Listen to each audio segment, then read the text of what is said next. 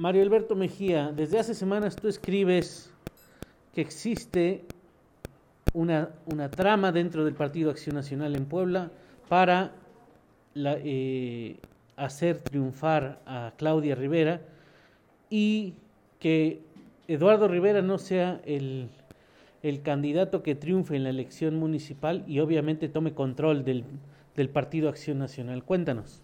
Sí, querido Juan Manuel, fíjate que eh, empezaron a surgir algunas señales, primero en el Ayuntamiento de Puebla, funcionarios que trabajaron en la administración de José Antonio Gali en altos cargos, empezaron a salir como muy influyentes dentro de esa administración, sobre todo en temas del dinero y de la obra pública. Y tú sabes que cualquier ayuntamiento, sobre todo en esta área de la zona metropolitana, eh, el desarrollo urbano eh, viene a ser un factor clave, porque ahí es donde están las grandes inmobiliarias haciendo grandes torres y grandes fraccionamientos. ¿Quiénes son estos personajes que están en contra de los intereses de Eduardo Rivera, según tú, has escrito, eh, y que estarían a favor de un triunfo de, de Claudia Rivera Vivanco? Bueno, el gran capitán del barco se llama José Antonio Galifayad. Él es el hombre clave en el ayuntamiento y el hombre clave en la campaña de Claudia desde 2018. La campaña de Claudia tuvo apoyo directamente de Gali, siendo gobernador todavía de Puebla, y eh, también recibió el apoyo de Marta Erika Alonso y Rafael Moreno Valle en la elección del 18. O sea, ¿estás diciendo que por eso triunfa? ¿Te acuerdas que tú en alguno de nuestros programas dijiste cómo le va a hacer Claudia para tener el mismo margen de votos que tuvo en la elección del 18? Bueno, ese, ese margen se lo dio, digamos que el morenogalismo. Hoy, sin Moreno Valle, ya solo con Gali, pero aliado con Manzanilla y con Armenta, ese margen de votos quizás no lo alcancen, pero sí puede tener, eh, porque ya no está el efecto López Obrador tan marcado, pero sí puede tener una alta votación. Yo por eso sigo insistiendo en que Claudia va a ganar la elección. Es decir, Tony Gali va a ganar la elección y lleva en el bolsillo a Claudia Rivera. Tú eh, has escrito sobre esto e incluso tu columna mereció una descalificación o una aclaración por parte del exgobernador Gali. ¿Qué, qué te dice eso? Me dice que ese es el tamaño de eh, la preocupación de que estén siendo exhibidos. Y ayer, eh, bueno, este lunes, eh, Ricardo Morales en su columna publicó una serie de chats con sobrenombres de personajes ligados a esta trama. Ahí aparece, por ejemplo, el tigre blanco, que es Fernando Manzanilla, aparece NA, que es Genoveva Huerta, hablando de cómo el artista, es decir, Tony Gali, se fue a comer con el gurú, es decir, Roberto Satarain, a el privado de la única, restaurante, por cierto, que es propiedad de, los Gali. A ver, pero Satarain y Gali tienen una relación de, de, muchos años. Es decir, ¿qué, qué, qué, sería extraño en esto? No, no sería extraño si no hubiera un contexto político electoral como el que estamos viviendo. Eh, pero en este contexto cambian las cosas, porque Satarain es el capitán de la campaña de Claudia Rivera. Claro, palomeado por Gali. Eh, ellos se dicen tío y sobrino. Desde hace muchos años se tienen mucho cariño. Gali es de los mejores amigos de Tony Gali hijo. Es decir, es la fórmula perfecta. Se junta el interés económico con el interés político y el interés electoral. Pero aquí, ¿cuáles son las razones? ¿Cuáles tú, tú verías en esta, eh, siguiendo esta, esta narrativa, cuáles serían las razones para que Gali fuera en contra de, de, este, de Eduardo Rivera, pero sobre todo tuviera en el ayuntamiento a una persona como Claudia Rivera? Mira, el desencuentro entre Gali y Eduardo Rivera se da desde el 2018, precisamente por eso Gali le juega las contras a Eduardo Rivera en esa ocasión. El gran perdedor de esa elección en el ámbito municipal fue Eduardo Rivera. Y ahora que regresa, Gali, que ya le agarró el gusto a la 4T, pues eh, patrocina muy abiertamente. Claro, cuidando las formas aparentemente, pero patrocina a Claudia Rivera. La propia esposa del gobernador Gali, eh, hay muy, buenas fuentes que dicen que está haciendo el llamado con sus amigas a votar por Claudia Rivera. Esto no es un tema de ideologías.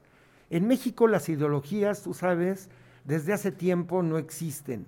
No hay partidos que, asuman posturas ideológicas para ganar en las urnas. Lo que importa es el interés económico mezclado con el interés político. O sea, ¿tú crees que es una cuestión de pesos y centavos y de, de evitar que el yunque llegue de nuevo al Palacio de, de Gobierno Municipal? Claro, porque son opuestos. Eh, los intereses de uno y otro grupo son totalmente opuestos. Y Gali cree que puede repetir la fórmula de Moreno Valle, es decir, de poner candidatos, de poner gobernadores, de poner presidentes municipales para ser el gran gurú. Y en esta estrategia está metido Fernando Manzanilla, que también le estuvo con Moreno Valle y que y ahora Armenta, que también hizo lo mismo cuando fue priista, ¿no? Es decir, es una vulgar eh, trama de pesos y centavos. ¿Y el gobernador?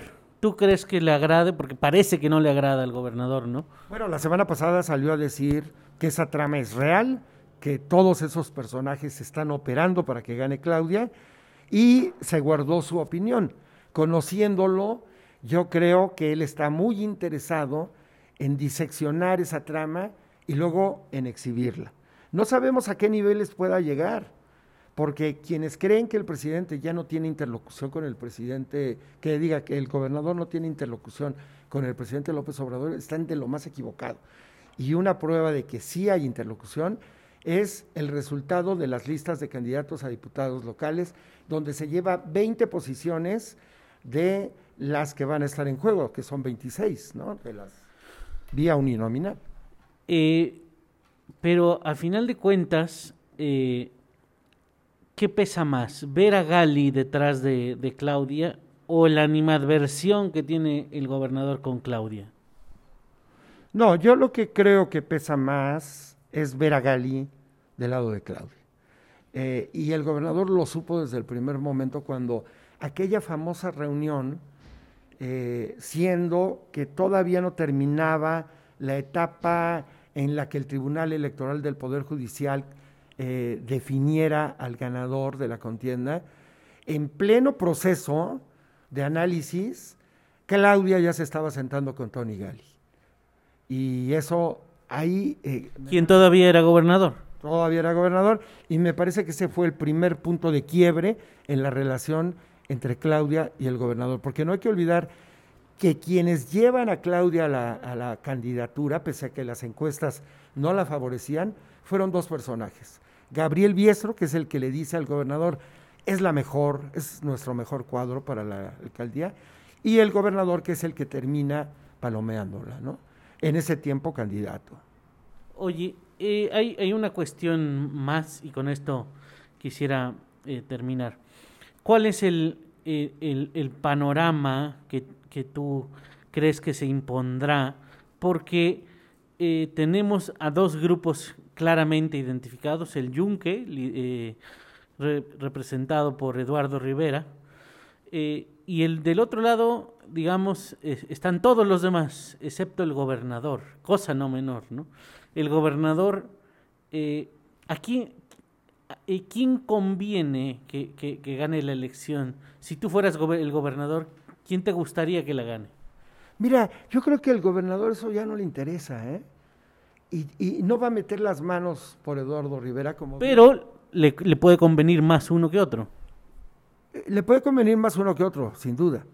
Pero él, como bien lo dijiste en el programa que haces con Jorge Rodríguez eh, y la gente del Sol de Puebla, no se va a meter, no va a apoyar a Eduardo Rivera. Él va a dejar que transcurran las cosas y gane quien gane. Porque eh, en la agenda del gobernador no está en traicionar al presidente. Ojo. O sea, si, si, si operara a favor de Eduardo Rivera, Sería si una se... traición. Sería una traición, ¿no? Yo, yo también lo vería así. Eh, pero el no operar también es, eh, tiene sus consecuencias, es el gobernador finalmente, ¿no? Claro, pero esta no es su guerra. Esta es una guerra entre el Yunque y el grupo de, de, de Gali con, con Claudia, ¿no? Entonces, ¿no es una guerra de Morena contra el PAN, sino del PAN contra el PAN? Sí, bueno, finalmente si siguen siendo panistas Manzanilla y Gali, sí sería una guerra de PAN contra el PAN. A mí me parece que nunca fueron panistas y hoy queda confirmado una vez más, ¿no? Este es el blog de las intimidades colectivas. Lean la columna de este lunes de Mario Alberto Mejía. Soy Juan Manuel Mesinas.